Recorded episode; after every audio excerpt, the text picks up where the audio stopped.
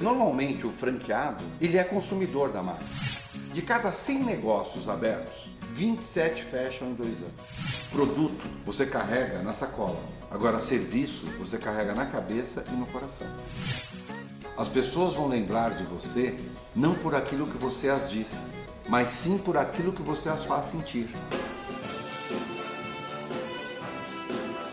Olá, eu sou Juliana Fernandes. E eu, Ricardo Dal Bosco. E este é o 4 News Station, podcast para quem é interessado em tecnologia de telemetria, gestão de frota e segurança. Este é o primeiro episódio da temporada 4. E para começar essa temporada muito bem, nós estamos em São Paulo para conversar com um dos maiores consultores de empresas do Brasil, o sócio-diretor da Xerto Ático, Américo José da Silva Filho. Américo, muito obrigada por ter nos aceito o nosso convite e por ter nos recebido aqui na Avenida Paulista. Puxa vida, que bom, que bom que vocês estão aqui, né? O prazer é sempre nosso. Nós do Grupo Cheiro estamos aí no mercado já há 30 anos. Já fiz 30 anos, Américo. 30 anos que nós estamos no mercado. Se eu não me engano, o Marcelo Scherto foi assinou a ata da. Isso, é, o Marcelo Scherto. Conta isso. É porque acho que é uma história interessante, né? A gente falar um pouquinho primeiro do, da Scherto, Bacana. para gente para poder situar um pouquinho, sim. né? O Marcelo Scherto, que é o nosso presidente, ele há 30 anos atrás começou, ele é advogado e ele começou a prestar consultoria. Ele já trabalhava como advogado e os clientes dele, na verdade, começaram a questioná-lo sobre franquia. Porque Já naquela época, Unidos, isso, e há 30 anos, 30 e poucos anos atrás, a franquia aqui no Brasil você não ouvia falar. Né? Existiam alguns movimentos de franquia, mas não tinha essa febre. Aí de repente começou todo mundo a falar de franquia, franquia, franquia, franquia, e o Marcelo resolveu estudar um pouco mais sobre franquia. O Marcelo viajou, olhou para o mercado, foi aprender com o mercado e a partir daí ele veio, começou a trabalhar, começou a desenvolver contratos de franquia. E conforme ele começou a fazer contrato, ele começou a perceber também que o mercado era muito mais amplo, que, as, que os clientes dele precisavam de outras orientações. Porque fazer franquia não era simplesmente você fazer um contrato e, e, Não, precisava de processo, precisava de manuais, precisava desenvolver uma série de coisas para que o modelo de franquia acontecesse. Então o Marcelo se juntou com algumas outras marcas que já existiam no mercado, como Yazig.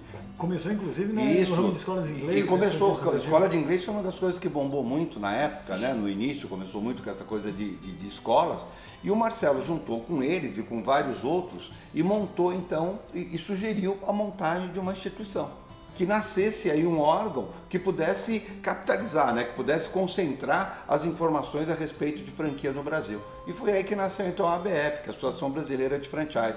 E o Marcelo, como advogado, ele que escreveu a ata a primeira ata da BF. Então, quando você pega o livro lá, hoje tem os livros dos 30 anos da BF, e aparece lá a ata que é ele assinando a ata, né, a primeira ata para a constituição da Associação Brasileira de Franchise. Eu acho que o franchise hoje no Brasil passa pelo Marcelo Scherto, né, automaticamente passa Não pela história dele, citar, não né? tem como não citar.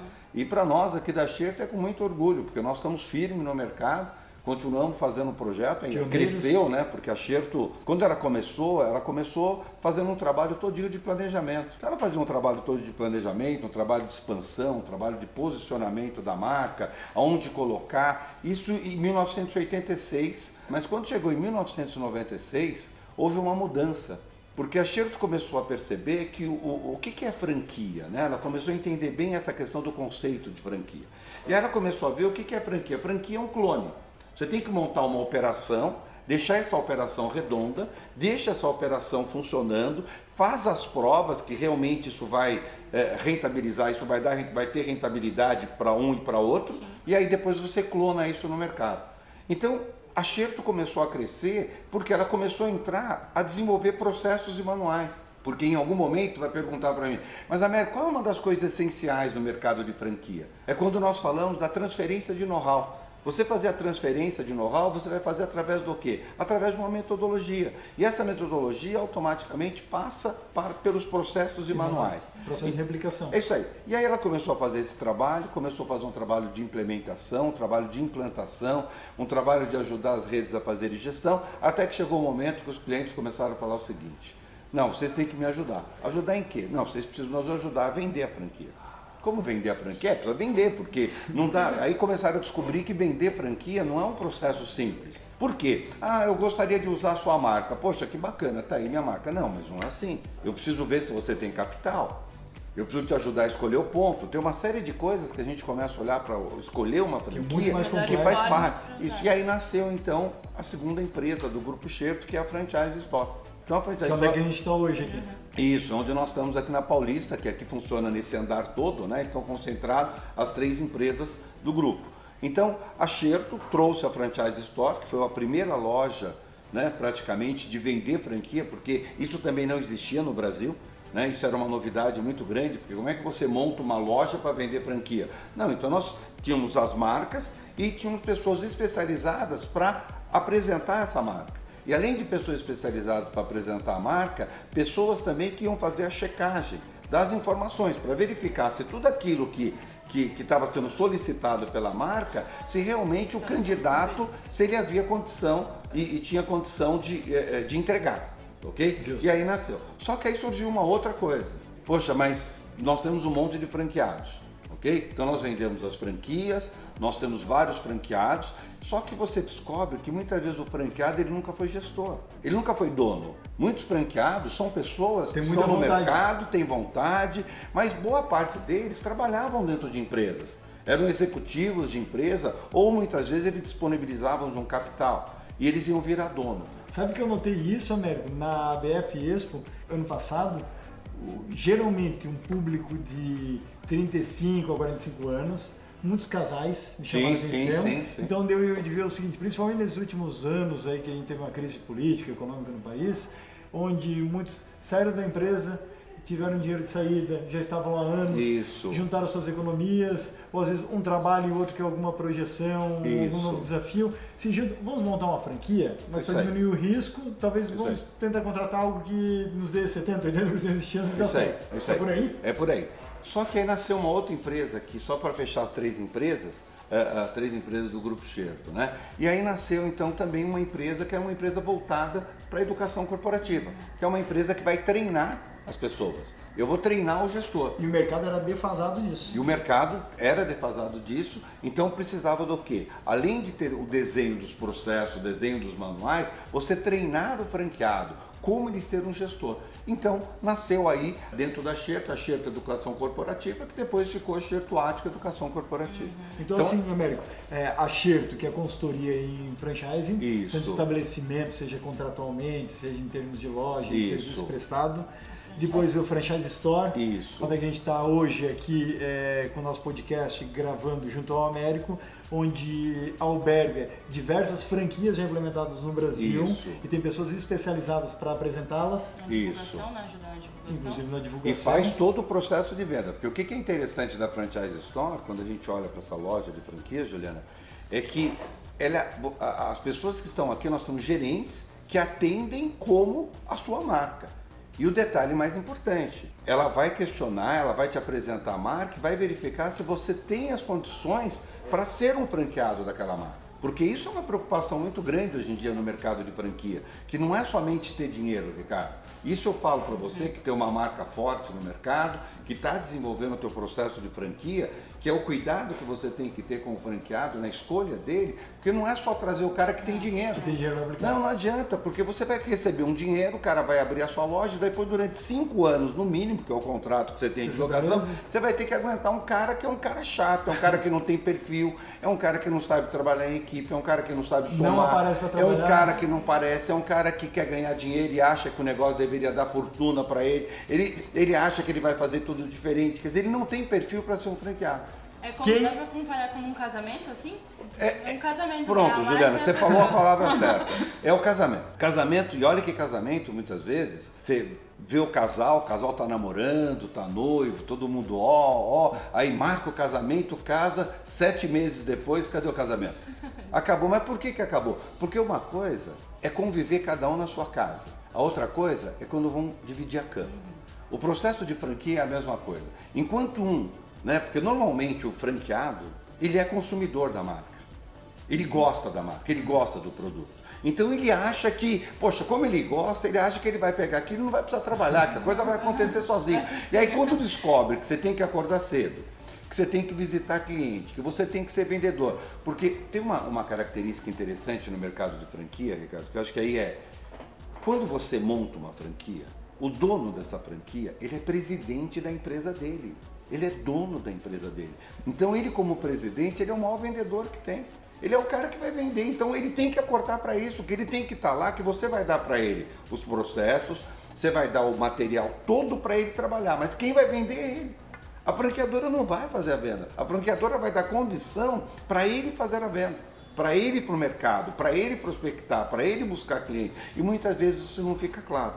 Américo, aí tu, quando comentavas há pouco a respeito disso, o franqueado muitas vezes ele já tem uma certa afinidade da marca quando a procura, inclusive, para investir. Isso. Isso me lembra aquela questão das pessoas quando comentam assim: ah, pega o que você muito gosta de fazer, pega o seu hobby e talvez transforme isso no seu no dia a dia, no seu trabalho, porque você nunca precisará acordar um dia para ir trabalhar. Isso. Eu digo assim: pera lá, é o seguinte, você transformar seu hobby no seu trabalho é você fazer com aquilo que você amava transformar no seu dia a dia que você não vai aguentar mais nem ouvir falar então, de mas, pequeno que tem pra Mas eu acho que tem uma, tem uma coisa que é interessante. Essa semana, por exemplo, teve um pessoal que veio conversar comigo e eles contavam o seguinte, eram dois casais. E eles vieram, os caras muito bem empregados, dois, engenheiro, com uma formação muito bacana dentro de empresas grandes. E eles que resolveram criar junto com as esposas um plano B e montaram uma sorveteria. Montaram lá a sorveteria. O plano B virou plano A. E eles descobriram que são apaixonados por sorvete. eles descobriram tanto que um deles saiu da empresa de 20 anos, Olha 20 só. anos, dentro de uma grande empresa, e foi trabalhar junto na sorveteria. Porque eles descobriram que é um tremendo, que o negócio é bacana, que o negócio está dando resultado.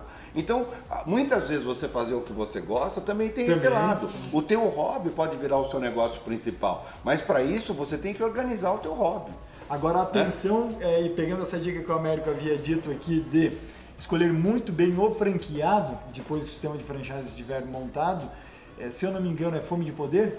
É o Fome de Poder. Fome, Fome de, poder. poder. Aí conta muito a história do, Netflix, do, McDonald's, a dificuldade que ele teve no princípio para conseguir selecionar o franqueado ideal, porque ele pegou o cara que tinha dinheiro, mas, mas não, trabalhava, você, não trabalhava, ele queria. No é, isso aí, é isso aí, é isso aí. E você tem um outro filme que você vai ver uma história também. Que Qual que é, América? É, é, é Adidas, é Puma versus Adidas. Ótimo, é do... É? é, Face to Face, uma série Isso. Netflix, produzida pelo Netflix. Você vai também assistir, você vai ver a construção das empresas, os valores, a parte humana, tudo que aconteceu, o relacionamento, porque não é uma coisa simples, né? Eu, eu entendo o seguinte, que quando a gente fala muito dessa questão de franquia, vamos é, falar primeiro do, do, dessa questão de franquear, né? Uhum. Tudo, é, tudo dá para virar franquia? Quase tudo. Agora, a franquia precisa ser organizada. Não adianta. Por exemplo, muitas vezes as pessoas perguntam assim, Américo, como é que eu faço para avaliar uma franquia? Eu falei, vai conversar com o franqueado que tem. Vai conversar com as pessoas que tem que, que já são franqueados da rede. Simples, né? vai, vai na rede, simples, né? vai lá na rede perguntar, olha para ele, vê se verifica se eles têm processos, verifica por quê. A, a franqueadora ela tem que estar organizada. Sabe, se você perguntar, poxa, eu posso franquear essa empresa? Pode, mas está tudo desenhado. A primeira coisa, a franqueadora, ela sempre tem que ser uma empresa pronta para ser vendida. Por que, que eu falo isso? Porque uma empresa que está sempre pronta para ser vendida, ela é certinha. Ela está com tudo em ordem, ela está com a documentação em ordem, ela está com tudo em ordem, ela está pronta para ser vendida. Então é uma empresa que ela pode expandir. Ok? Então quando você começa a enxergar essa coisa, a questão do mercado, é assim, poxa, olhei para aquela franqueadora, olhei para a marca, é bacana, vale a pena apostar. Você vai olhar que tem determinados momentos que tem marca que está começando no mercado. ok? Mas mesmo assim, você vai entender que essa marca no início, você vai ter um esforço grande, mas é uma marca de futuro, você conhece o franqueador, você vê o perfil do franqueador, você vê o perfil da equipe do franqueador, você vê a estrutura, você vê que quem é que está conversando com você, você vê o grau de envolvimento, quer dizer, você vê a transparência que precisa existir nisso. Né? Então esse mercado é um mercado muito que hoje é um mercado de transparência. Quanto mais transparência o franqueador for, melhora para ele. O Américo, e quando você comentou ali no sentido de é, quase tudo é possível de franquear, o que não é possível? Ou quais os segmentos? Uma vez eu me lembro numa conversa, tu falaste assim, Dom Bosco, realmente salão de beleza é muito difícil de franquear. Então, mas até é ele é possível, porque você depende, por exemplo, no caso do salão, você dependia muito, muito, muito Tá? Do profissional. Do profissional. Do profissional cabeleireiro. Você dependia muito dele. Ou você tinha ele como um sócio, ou você tinha. Por quê? Porque o, o serviço é dele, é ele que faz, o, faz a entrega. A Juliana não corta com outro, né, Juliana? Não, é sempre e, mesmo. Mas, é, é mas essa é a questão, mas essa é a pode, questão da mulher. Pode ser a 20 quilômetros. Ele vai embora, ele leva cliente, porque tem uma, uma coisa que é fidelizado. Apesar que hoje você já tem alguns salões que eles desenvolveram alguns processos, por exemplo, beleza natural. Beleza natural, por exemplo, é um salão que cuida de determinados tipos de cabelo, que eles desenvolveram o quê? Um processo de tratamento de cabelo.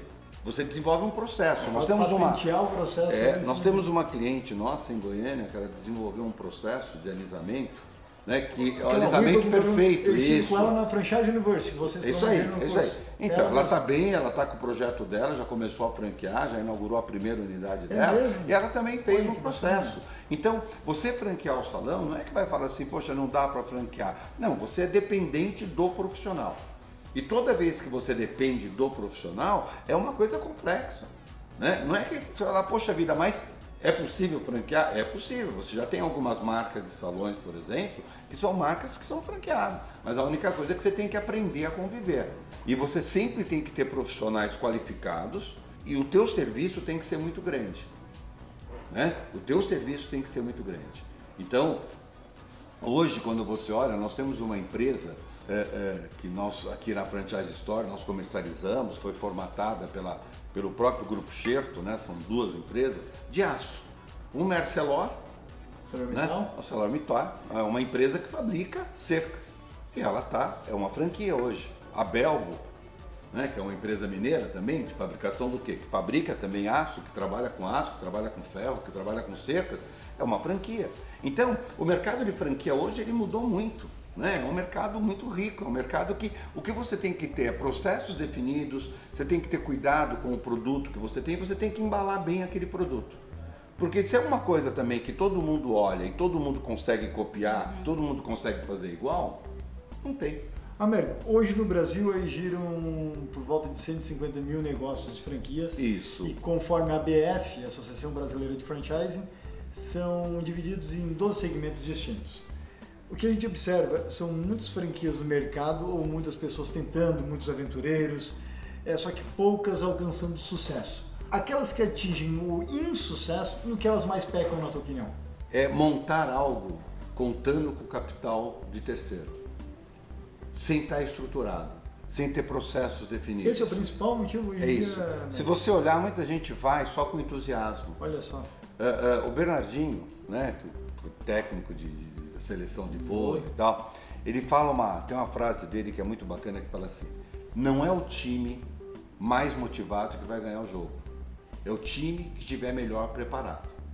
Então, muita gente faz um processo, ah, não, é baratinho, então ele vai lá e desenha o processo de qualquer maneira. Ele não, não, não tem um preparo, não tem uma estrutura, tá certo? Não tem uma estrutura. E muitas vezes as pessoas vêm e falam assim: ah, Américo, mas Poxa vida, uh, uh, uh, mas e se eu sou pequeno, como faz? Cara, trabalho para ficar grande. Por exemplo, nós da Xerto temos dois tipos de clientes que nós gostamos de atender. É o cliente grande e o cliente que quer crescer. Mas aquele cara que quer crescer tem consciência que o crescimento custa, que tem que ter investimento, que ele pode não investir tudo agora, mas ele vai investir, que não vai ser barato. Quer dizer, barato e caro também é relativo, é tudo uma questão que você vai enxergar. Por exemplo, nós temos um cliente que aqui na gente a gente brinca até, porque toda vez eu estou citando ele, né? Que chama Digão Langes. Tá. O Digão Langes nasceu num trailer numa cidade chamada Leopoldina, em Minas Gerais, na zona da mata de Minas Gerais. Nasceu lá, ele tinha um trailer e vendia hambúrguer nesse trailer.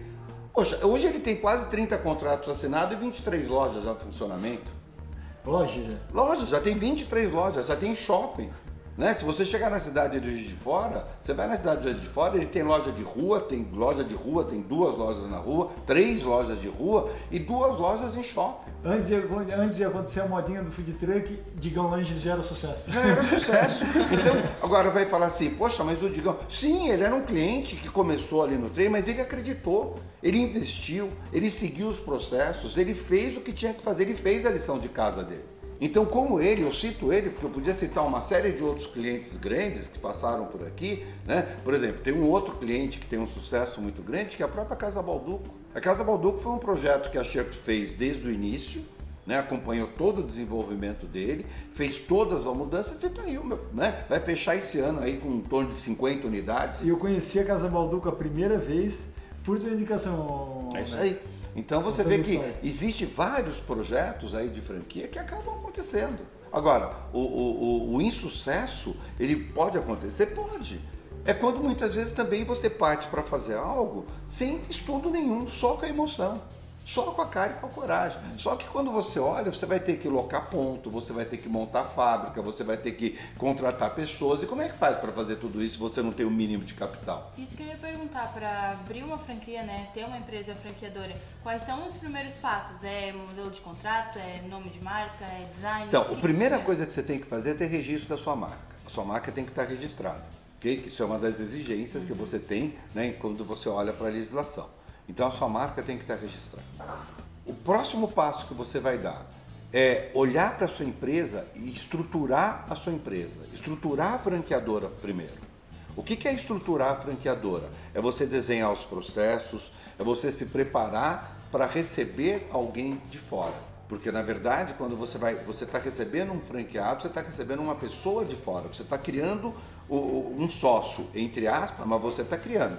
Então você vai ter alguém. Você está com condição de dar sustentação para essa pessoa?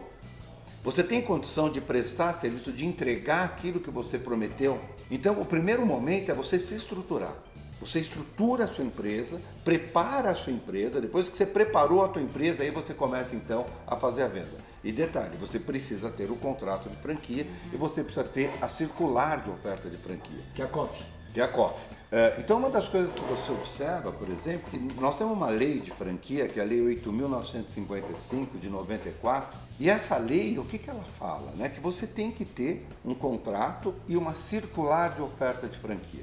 Isso é importante, porque essa circular de oferta de franquia, ela tem que chegar na mão do candidato 10 dias antes dele assinar o contrato. Se por um acaso ele assinar um contrato fora desse prazo, ele pode entrar na justiça e pedir cancelamento do contrato. Eu me lembro antigamente chegava a ter cultura em algumas franqueadoras dentro da BF, que entregava COF de momento de visita, Sim. sem mesmo ao menos conhecer o franqueado. É, Esse perfil está mudando um pouco, não está? Está mudando, porque assim, hoje a, a, todo mundo está se profissionalizando. Né? O mercado de franquia está se profissionalizando. O mercado de franquia, por exemplo, hoje você já tem pessoas especializadas para vender franquia, né? não é simplesmente fazer uma venda, mas você já tem todo um processo. A escolha e é melhor. A escolha também. do candidato, os dois estão, são melhor preparados. No início era tudo emoção. No início, para vender a franquia, se você tem o dinheiro eu te vendo, você vai lá e monta, e você não dá certo, aí a gente briga. Né? Hoje não. Hoje, por exemplo, a franqueadora tem que estar estruturada. Essa circular de oferta de franquia, por exemplo, ela tem que ter algumas informações como endereço de todas as unidades, endereço de todas as unidades. Toda, dá, dá como referência alguns? Todas. Todas as unidades franqueadas que abriram e que fecharam. As todas elas. Também? também. Tem que ter o telefone, tem que ter tudo lá para o candidato poder ligar para o sujeito que fechou e perguntar para ele por que, que você fechou.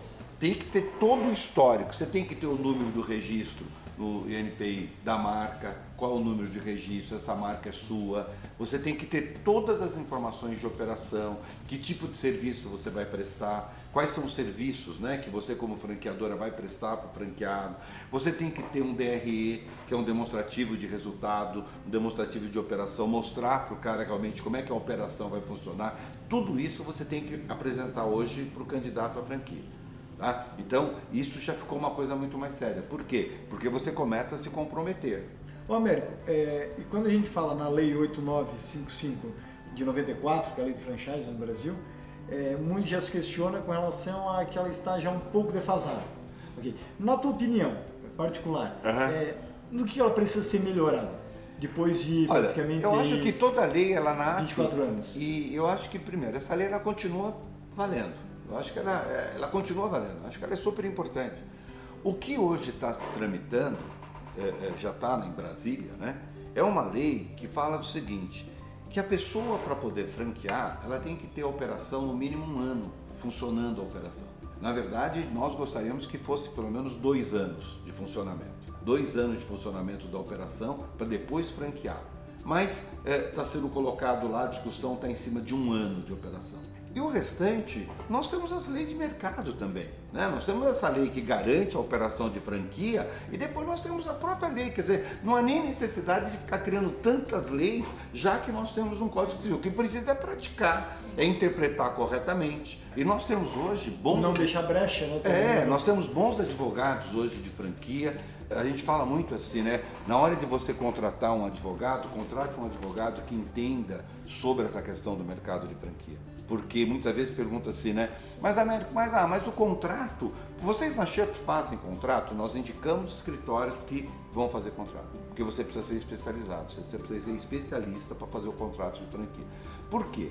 Você só vai descobrir se o contrato é bom na hora que você precisar acioná-lo. E aí você vai descobrir, aquele cara está fazendo, montou em cima da sua marca, fez um monte de coisa e você não tem, o teu contrato não, não dá defesa para você. Então é super importante você ter um contrato de franquia e, e outra coisa também, né? Que o franqueado, o, o, o sujeito que é o franqueado, ele leia o contrato. Ele até consulte o advogado dele, para amanhã não falar assim, ah, mas eu assinei sem. Não, não, que ele estude. Por isso que tem a COF.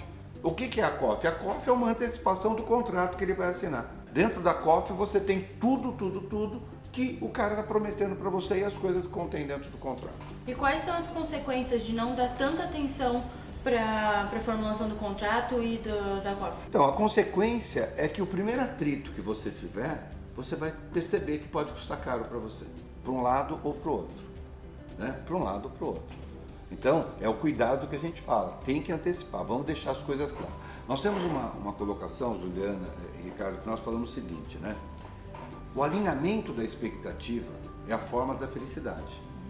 Alinhar a expectativa entre aquilo que eu estou te oferecendo e aquilo que você está comprando. Então, quando eu faço esse alinhamento, nós não temos motivo para brigar, porque você, o que você espera que eu te entregue está claro. E o que eu espero de você também está claro. Então, nós não vamos brigar mais, porque os dois se entenderam. Agora, quando não existe alinhamento de expectativa, cada um tem uma expectativa. Certo? Eu olho para você e acho, por exemplo, eu olho aqui, olho para o Ricardo e falo, puta Ricardo, esse negócio seu aqui, cara, eu vou ganhar 50 mil por mês, tá na minha cabeça. E ele tá assim, Américo, você pode até vir a ganhar, mas você vai ter que ter isso, isso, isso. Só que ninguém tá falando isso. Na minha cabeça eu tenho, sabe? E não tá claro. Tem direito a que É, eu tô achando que eu vou ganhar 50 mil. Só que cabe ao Ricardo virar e falar, América, esse tipo de negócio aqui que nós estamos fazendo, isso vai permitir um ganho para você nessa cidade, nessa praça, você fazendo tudo direitinho, você vai ganhar 25 por mês. Você não vai ganhar 50 mil. Aqui não tem estrutura para você ganhar 50 mil. Se você precisa de um negócio para ganhar 50 mil, não é o meu negócio. Ou monta dois. Monta aqui nessa cidade e nessa cidade. Que aí você vai ganhar 25 aqui, 25, 25 lá. Porque se você quiser tirar 50 daqui, não dá. E isso tem que ter transparência. Porque muitas vezes a pessoa monta a franquia, é, é, que vem essa questão do alinhamento da expectativa, achando que ela vai ganhar muito dinheiro. E não está claro isso, quanto é esse muito dinheiro que ela vai ganhar.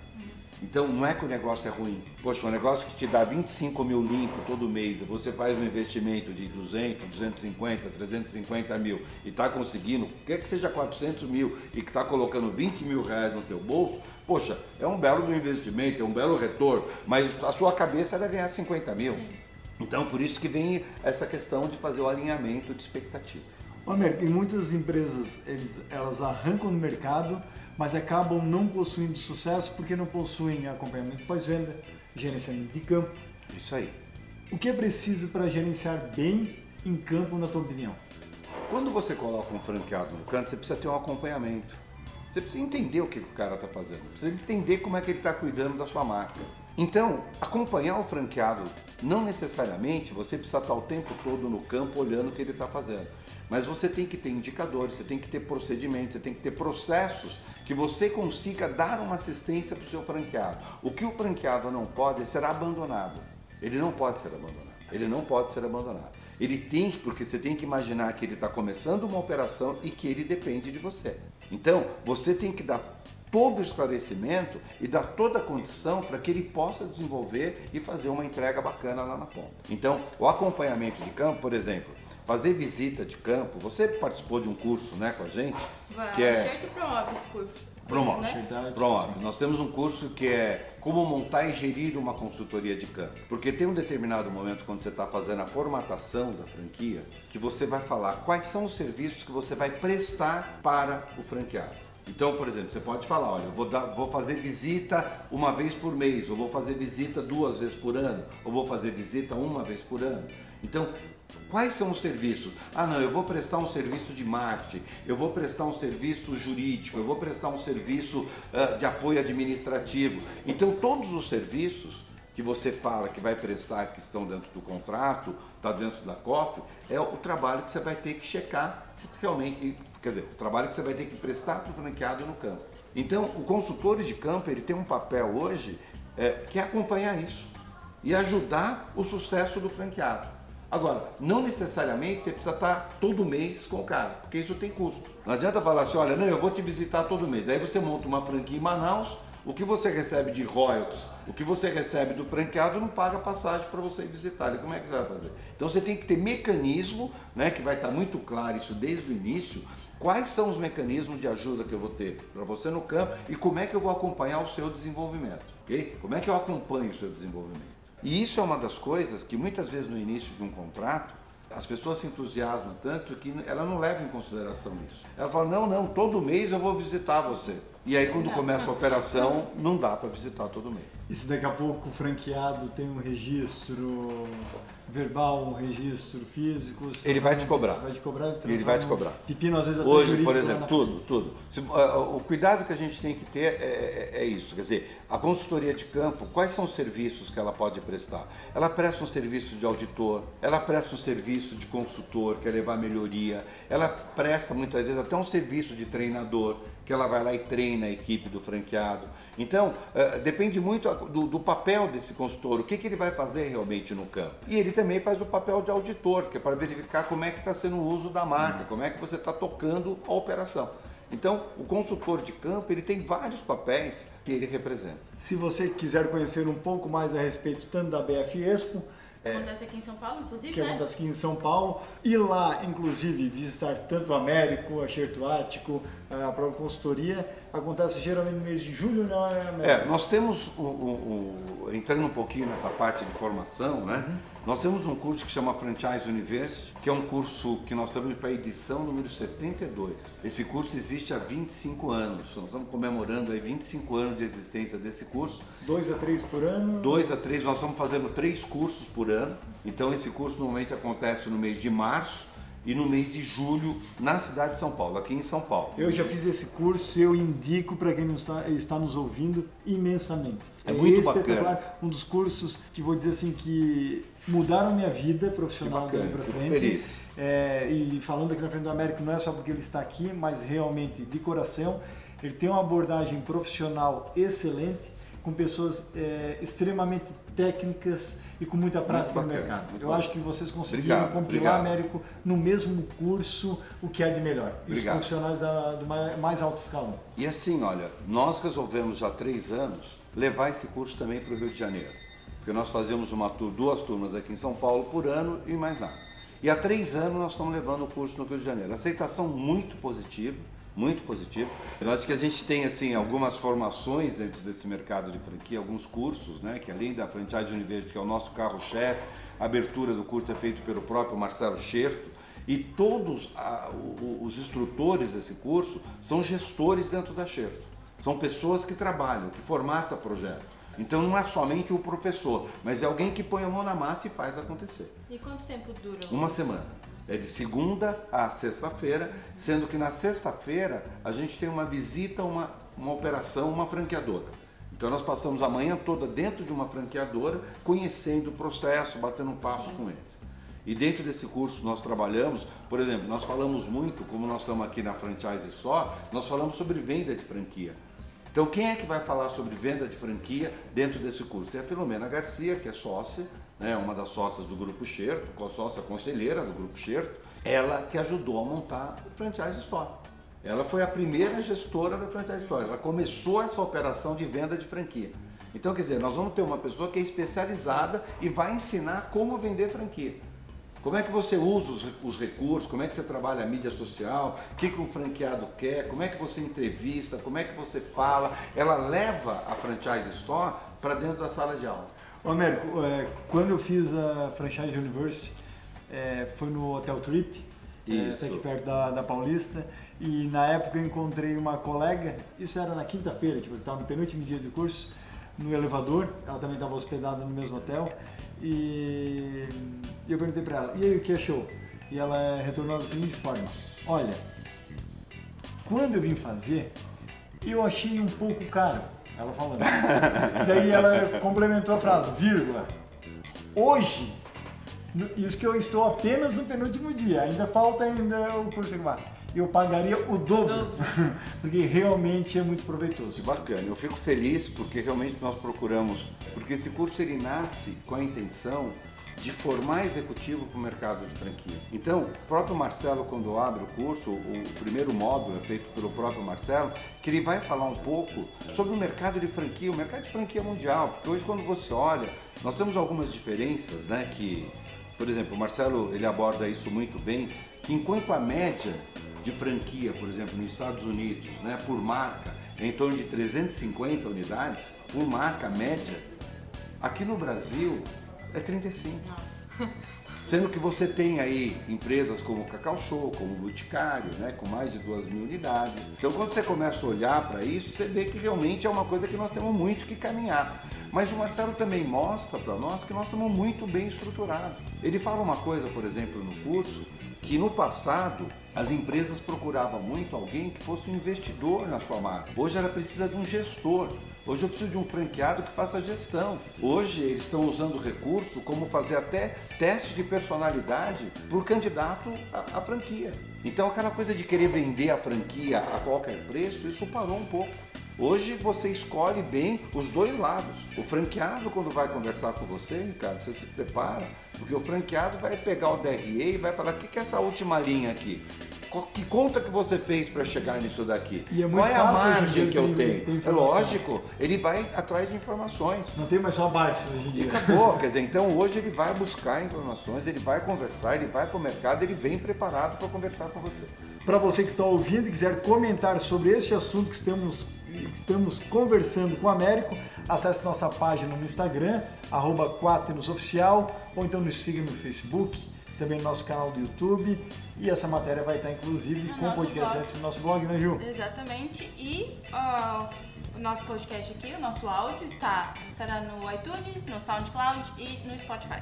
Poxa, é, que bacana. É Américo enxerto para tudo que é lá. É. Que bacana, que bacana.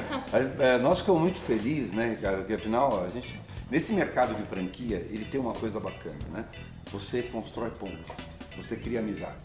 Né? Então você constrói amigos. Então você constrói amigos, você, as pessoas são abertas, todo mundo torce. Qual é a diferença? Uma coisa interessante, né? Se você tivesse que comparar o mercado de franquia entre o frescobol, aquele joguinho que você fica na praia, e o tênis, o que, que seria o mercado de franquia? Tá? Ele seria o frescobol. Ele não seria o tênis. Sabe por quê? Por quê?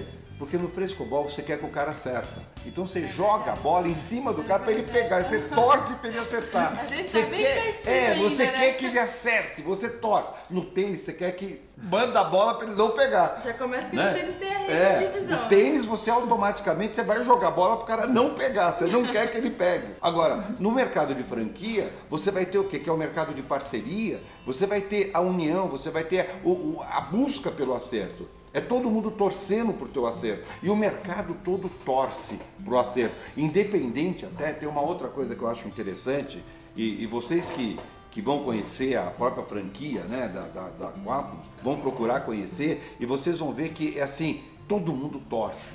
Não tem essa coisa do concorrente, o concorrente está presente, mas um torce para o sucesso do outro. Por quê? Porque a torcida é pelo sistema de franquia. É para o sistema dar certo. Ganha, ganha. E aí todo mundo que está dentro dele ganha. Todo mundo ganha. Então isso é bacana. Isso você vai perceber muito nesse mercado. Por isso que o mercado de franquia, enquanto nós estamos falando de um PIB, por exemplo, de 1%, o mercado de franquia está falando em 5%. de crescimento, está falando em 5%, em 6% de crescimento, e um crescimento num país como o nosso, que está todo mundo discutindo todas as questões que nós estamos vendo nesse momento. Então eu acho que assim, você que está preparado, que quer ser um empreendedor, eu acho que olha para esse mercado. Tem uma informação que eu acho bacana, é, essa informação foi uma informação do Sebrae. O que, que fala essa informação? Fala o seguinte: de cada 100 negócios abertos independentes, cada 100 negócios abertos independentes, 27 fecham em dois anos. Agora eu vou falar o segundo. No mercado de franquia, a cada 100 negócios abertos, 5 fecham em cada dois anos. Ou seja, possuem processos. A resposta está aí. É que você abre 27, quando fala assim que 27% fecham em dois anos, é justamente por uma razão. Quando você olha, a pessoa faz a coisa muito na emoção, ela não tem ajuda para a escolha de ponto. Na franquia, você está vivendo experiências passadas, até coisas que já aconteceram vão ser evitadas para você. Você já começa uma operação, você já começa uma operação buscando as melhores práticas sobre essa operação. Assessoria e, jurídica. Tudo. E tem uma coisa na franquia que é legal, né? Você passa a, ser, a fazer uma coisa que é ser um grande vendedor. Então a franquia é para as pessoas que querem crescer trabalhando, colocando a mão na massa, vendendo, porque atrás dela ela tem uma empresa franqueadora que está pensando no futuro, está pensando em criar produtos, desenvolver marketing. Então qual é o meu papel como franqueado? É fazer a coisa acontecer lá na ponta.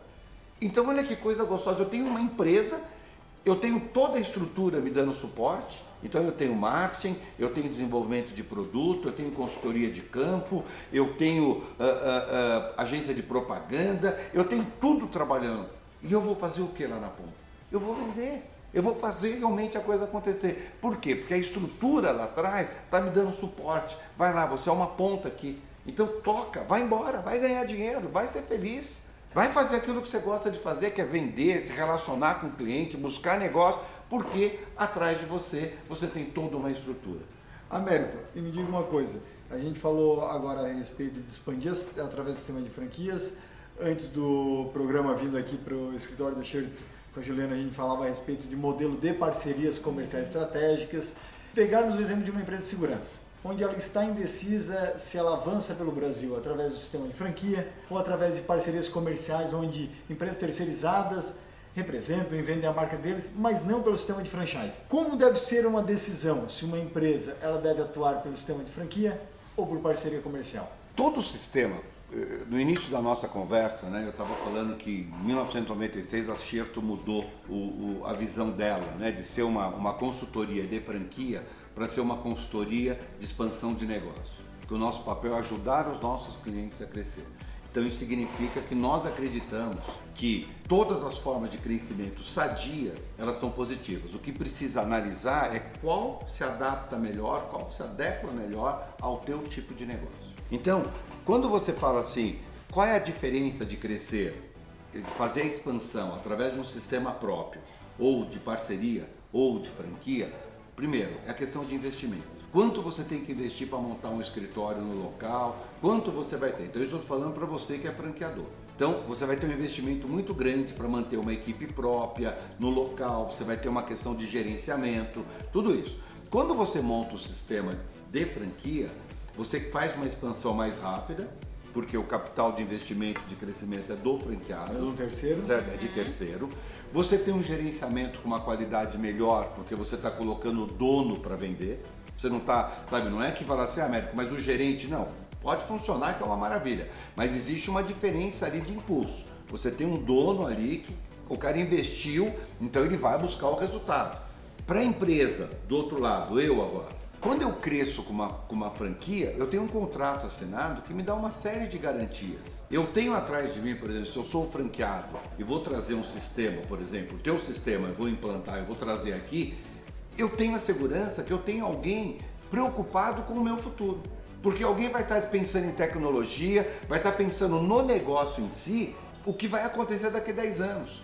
Coisa que se eu crescer sozinho, se eu estiver aqui sozinho, Como é que eu vou fazer para ter essas informações, para saber o que vai acontecer daqui a dois anos, a três anos? Então é equilíbrio desses vários É fatores. um equilíbrio dos vários fatores. Agora, eu, eu, eu gosto muito da questão da parceria, eu gosto muito da questão de crescer através do modelo de franquia. Você tem segurança, o modelo de franquia hoje é um modelo já consagrado no nosso país, são quase 150 mil unidades franqueadas. Se você entrar dentro de um shopping hoje, né, principalmente de um shopping classe AB, você vai ver que 90% até mais das lojas que estão dentro desse shopping são todas marcas franqueadas, marcas consagradas. no Hoje em dia até os quiosques. Até os quiosques, até os quiosques, até os quiosques. Então, eu não tenho receio nenhum de falar de crescer através de franquia, o crescimento através de franquia é um crescimento muito positivo. Agora, tem que ser, pode avaliar todos os outros. Américo, agora um PME, uma pequena e média eh, empresa, ele cresceu através do sistema de franquias, ok, ou quer crescer, melhor dizendo, através de sistemas de franquia. Como eu divulgo isso? Ou seja, como é que ele vai para o mercado, torna essa marca ele, dele né? visível, porque ele era um PME.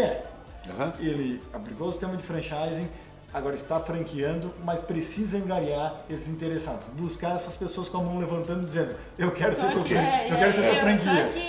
É, Como é que ele faz isso? Uma das eu sei que tu também É, uma das primeiras coisas que a gente tem que fazer é ter um bom meio de divulgação. Eu tenho que ter uma agência comigo, eu tenho alguém que desenvolva e, por exemplo, uma das coisas que você já está fazendo aqui, né, já é um caminho.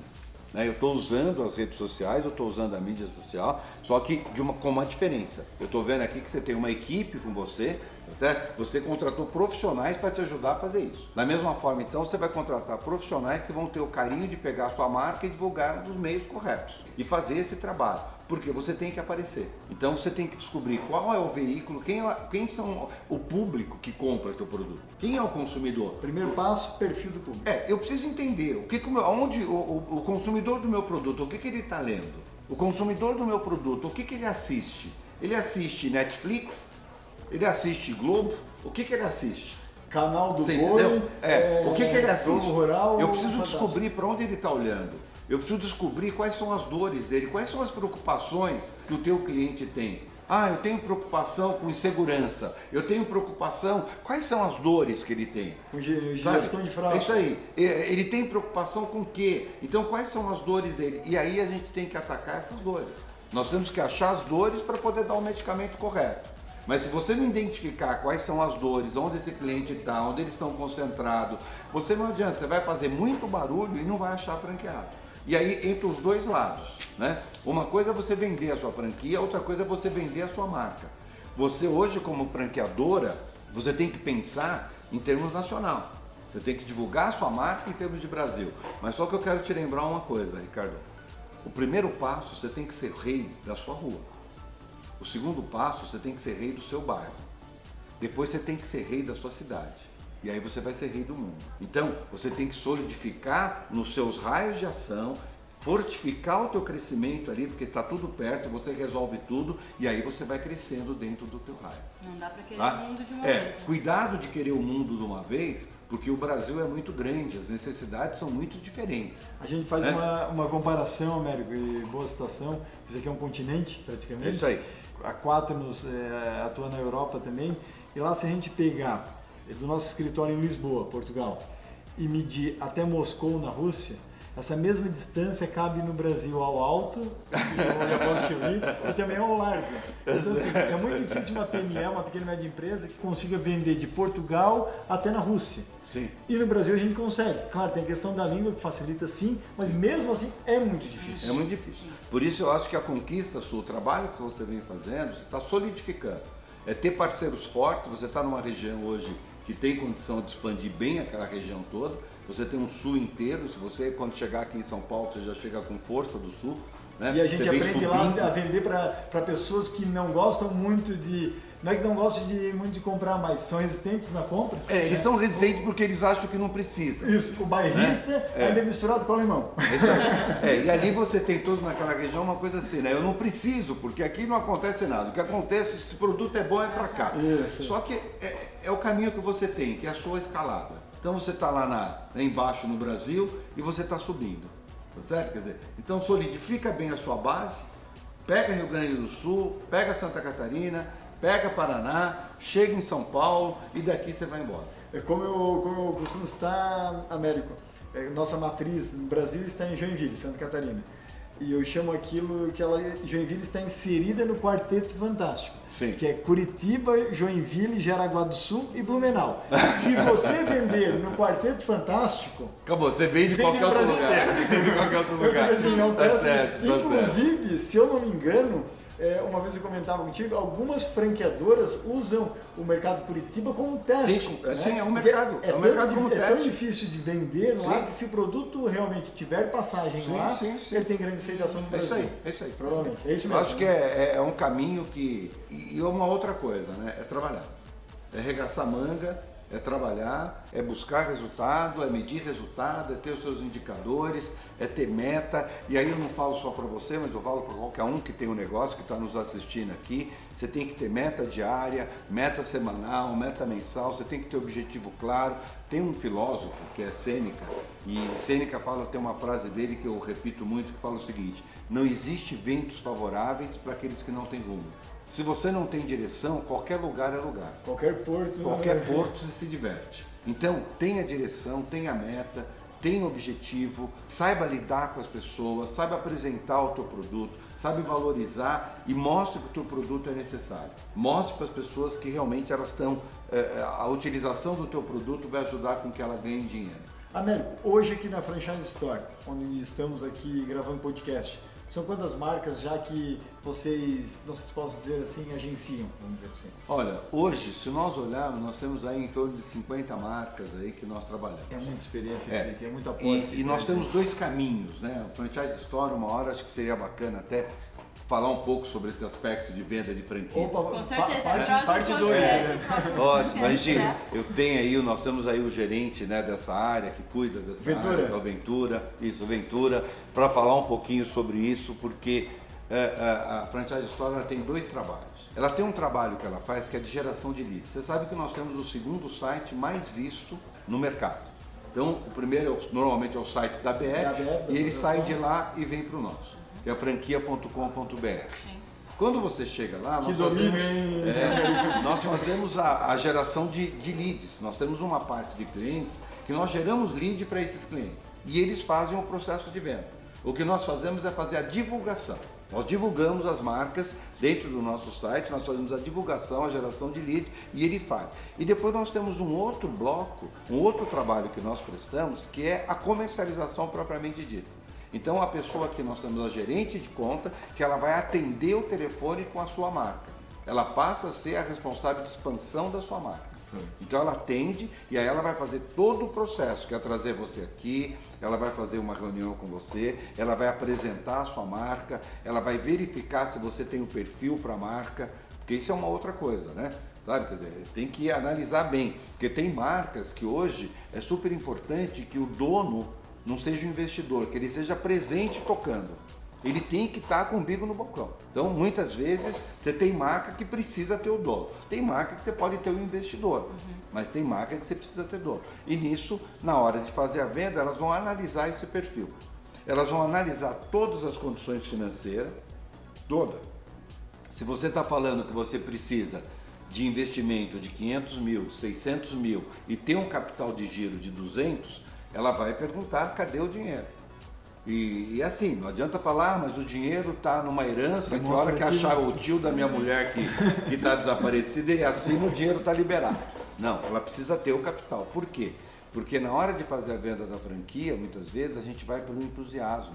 E aí o cara fala, não, eu tenho dinheiro, isso é tranquilo, tá? então tudo é tranquilo cadê? e tudo é fácil. Por quê? Na cabeça do franqueado, quando você fala para ele assim, olha, você vai demorar 36 meses para ter o retorno do teu investimento. Ele olha para você e pensa assim, esse cara não me conhece. Eu? Eu o quê? Em dois anos, em um ano e meio, eu arrebento isso aqui, eu faço tudo isso daqui. Tá ele não né? sabe, é, ele não sabe. E você sabe, pela tua experiência, que vai precisar de 36 meses. E o retorno só vai acontecer dentro desse tempo.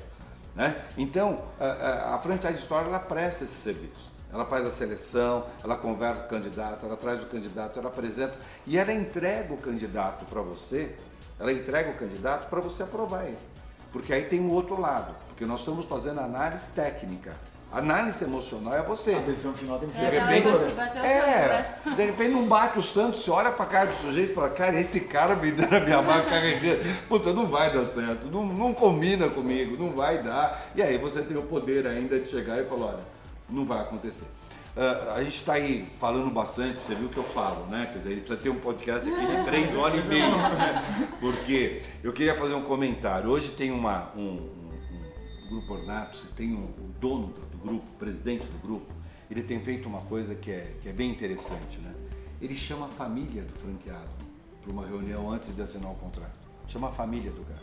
E aí ele reúne a família e fala assim, olha, a vida do teu pai vai mudar. Teu pai, a partir de hoje, vai ser empresário. E ele sendo um empresário, a primeira coisa que vai acontecer, ele não vai ter mais férias. A segunda coisa, ele não tem mais décimo terceiro. Então, a família está disposta a passar por esse período, né, que ele vai passar a ser dono, que ele vai passar e ajudá-lo a passar por esse presente. período. Isso. Você entendeu? Então, você vê como já tem gente que está evoluindo, que já está levando isso para um outro nível. E já né? diminui o risco lá É, porque na franquia você mexe com a vida das pessoas. Está mexendo emocionalmente com a vida. Muitas vezes você está pegando o capital do sujeito, o capital da vida dele, o dinheiro que ele conseguiu juntar na vida dele e ele está apostando em você.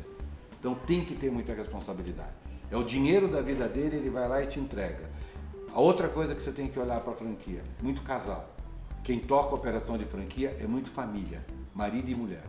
Então, é sempre uma operação de família. É impressionante. Né? É sempre uma operação da família que está envolvida com esse processo. Aprovação tem que ser de ambos. É super importante ter esse envolvimento. E os dois ter clareza né, do que, que eles estão fazendo. Os dois ter clareza disso.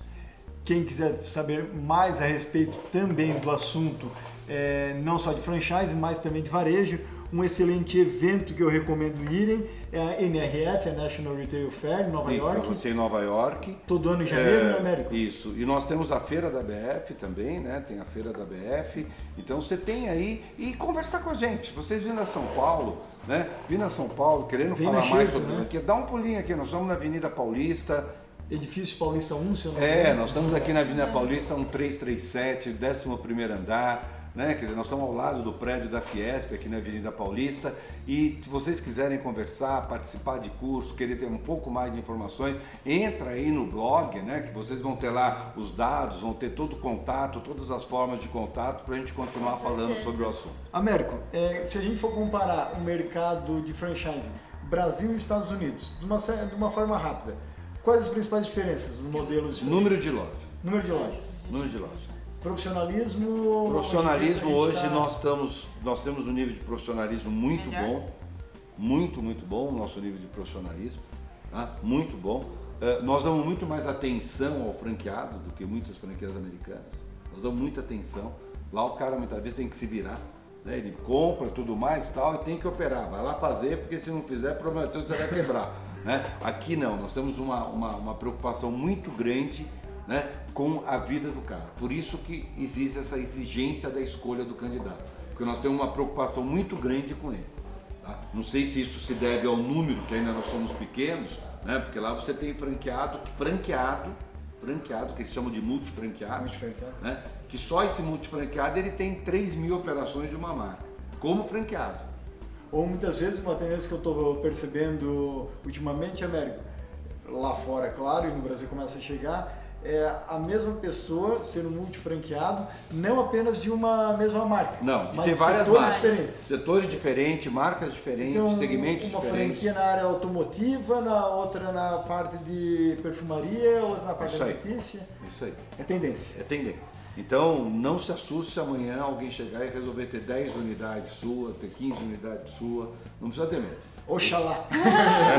Esperamos que sim, né? Ô Gilene, quando a gente fala em questão, e o América até citou, que no Brasil existe uma preocupação até muito maior com o franqueado e o bom atendimento, essa prestação de serviço, que é tipo do brasileiro, Sim, né? sim, Querer sim. sempre agradar, comparado ao modelo americano, tivemos episódio né? na primeira O temporada que segundo abordou isso. episódio da temporada 1, que nós falamos com o Dr. Vitor Aguiar, que é especialista em atendimento e Uhum. Sim. vendas, ele nos contou dessa, dessa questão da migração das empresas de segurança para o setor de serviço. Sim. E a minha pergunta, minha curiosidade é, é, tem diferença entre ter uma franquia de serviço e uma franquia de produto? Quais são os cuidados? É, quais são Olha, os cuidados para ter? O produto, você sempre vai ter uma entrega. Né? Se o produto for bom, querendo ou não, o produto ele tem uma influência, porque você vai comprar o produto. Você pode comprar o produto em outro lugar, você pode buscar o produto em outro lugar. A franquia de serviço, você cria um, um, um problema muito sério, porque a franquia de serviço é uma franquia de encantamento. Prestar serviço é você encantar o cara. Não é que produto não precise. Porque o Boticário pode ter um produto maravilhoso, mas se ele tiver um péssimo serviço, um péssimo atendimento, você, sabe, você larga. Né? Só que na, no caso da, da, do serviço, você tem que ter um cuidado dobrado, porque muitas vezes o cliente não pega o teu produto de cara. Ele não tem um produto, o que ele leva é a prestação de serviço que você está dando para ele. Então, você manter esse cliente você ter mimo, você ter seriedade, você manter esse cliente informado, você alimentá-lo o tempo todo, quer com informações, quer com convite para ele conhecer, quer com vídeo, mas você manter esse cliente cuidado é super importante. Porque o, o, o, o grande negócio do serviço é justamente o, o que? Né? Que você tem que morar na cabeça e no coração. Existe uma coisa que é o seguinte: produto você carrega na sacola, produto você carrega no porta-mala do carro. Agora, serviço você carrega na cabeça e no coração. Então, é onde você tem que morar com o serviço. O serviço, quem, é, é, é quem falava muito isso, cabeça e coração, era Dino Sayane, né? Que é, e ele, uh, e muitas vezes você olha que o serviço é justamente isso. Né? Você tem que morar na cabeça da pessoa, você tem que morar no coração dela. E é isso que vai fazer ela procurar você de volta. Américo, última pergunta para a gente encerrar nosso podcast. É, temos marcas como Cacau Show, Ering, Capodart, que são grandes empresas. O que elas possuem em comum que as tornou referência no modelo de franchise? Encantamento de cliente. Encantamento de cliente. Elas se reinventam. Elas se reinventam sempre. Sempre ela está trazendo uma novidade, sempre ela está ela tá persuadindo, quer dizer, ela, a persuasão, ela sempre está te apresentando uma novidade, né? Ela sempre está te trazendo algo novo, algo diferente. E isso te encanta. E mesmo algumas dessas empresas, muitas vezes, passam por situações difíceis, que aí você passa situações como situações de mercado. Mas essas empresas, é, elas procuram se reinventar. Se você olhar a própria Cacau Show, for nas lojas, por exemplo, no Shopping Morumbi, você vai viver uma experiência lá que terrível, vai ficar na sua cabeça. Então, terrível no modo positivo. É, terrível porque ela vai, ela vai marcar, ela vai estar presente em você. Então essas empresas, elas se reinventam. Acho que isso que é importante. Acho que para a vida, né? Sim, Acho que a vida é, é, se reinventar o tempo todo. Acho que desde a época de Cleópatra, né? Cleópatra só deu o trabalho que ela deu, dando o lugar que ela estava, porque ela se reinventava todo dia, né? Toda vez ela era uma pessoa diferente, né? Então, quando você se reinventa, você sempre está presente, o consumidor sempre vai querer, porque ele confia em você. Ele sabe que o que você está trazendo para ele sempre é algo novo, algo de tecnologia, algo de diferente, algo que ele pode gostar. Sempre vai ter um interesse, né? Sempre vai ter e, e, e tem isso, né? Porque quando você fala dessas empresas, eu gosto muito de frases. E tem uma frase que fala assim: as pessoas vão lembrar de você não por aquilo que você as diz, mas sim por aquilo que você as faz sentir. Então hoje, mais do que nunca, a, a, a experiência, aquilo que o cliente sente, vale mais do que o desconto que você dá. Sabe? Aquilo que a pessoa carrega, que a pessoa carrega. Né? Então essas empresas fazem isso. Esse daí é o Américo Jun, profissionalismo e cultura. É. é. Uma boa o homem é bom.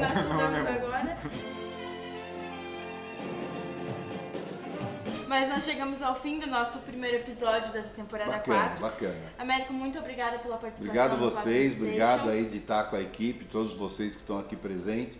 Continue fazendo aqui. esse trabalho de vocês precisando de alguém que fala bastante, me chama, né, me chama quando tiver que gravar o de três horas. Né? O Adriano que Mas... não, porque juntou você e o Ricardo junto, não. Você ele vai ter o trabalho de É, ele vai sofrer um pouquinho lá na hora de fazer na hora da edição. Na hora da edição. E a gente também agradece os nossos parceiros da Quaternos Internacional, o Google, Samsung, Apple, VDO Continental e Bosch Europa. O Quaternos Station é o podcast criado e desenvolvido pela Quaternos Rastreamento e Telemetria. A Quaternos é referência em tecnologia de informação. Estamos presentes em quatro continentes, atendendo mais de 30 mil clientes pelo mundo. E para você que nos acompanhou até aqui, gostou do nosso, da nossa conversa, continue nos acompanhando pelo nosso Instagram, Quaternos Oficial, inclusive convido. Você tem Instagram? Tem, tem sim. Olha, já, já tá Tem nos sim. seguindo lá? Não sei Vai ainda, mas vamos agora. entrar já. então. Qual que é Eu o teu Instagram, Américo? Américo TC. América América DC. Américo TC. Um abraço. Tchau, Um tchau. a Obrigada pela companhia e até o próximo episódio.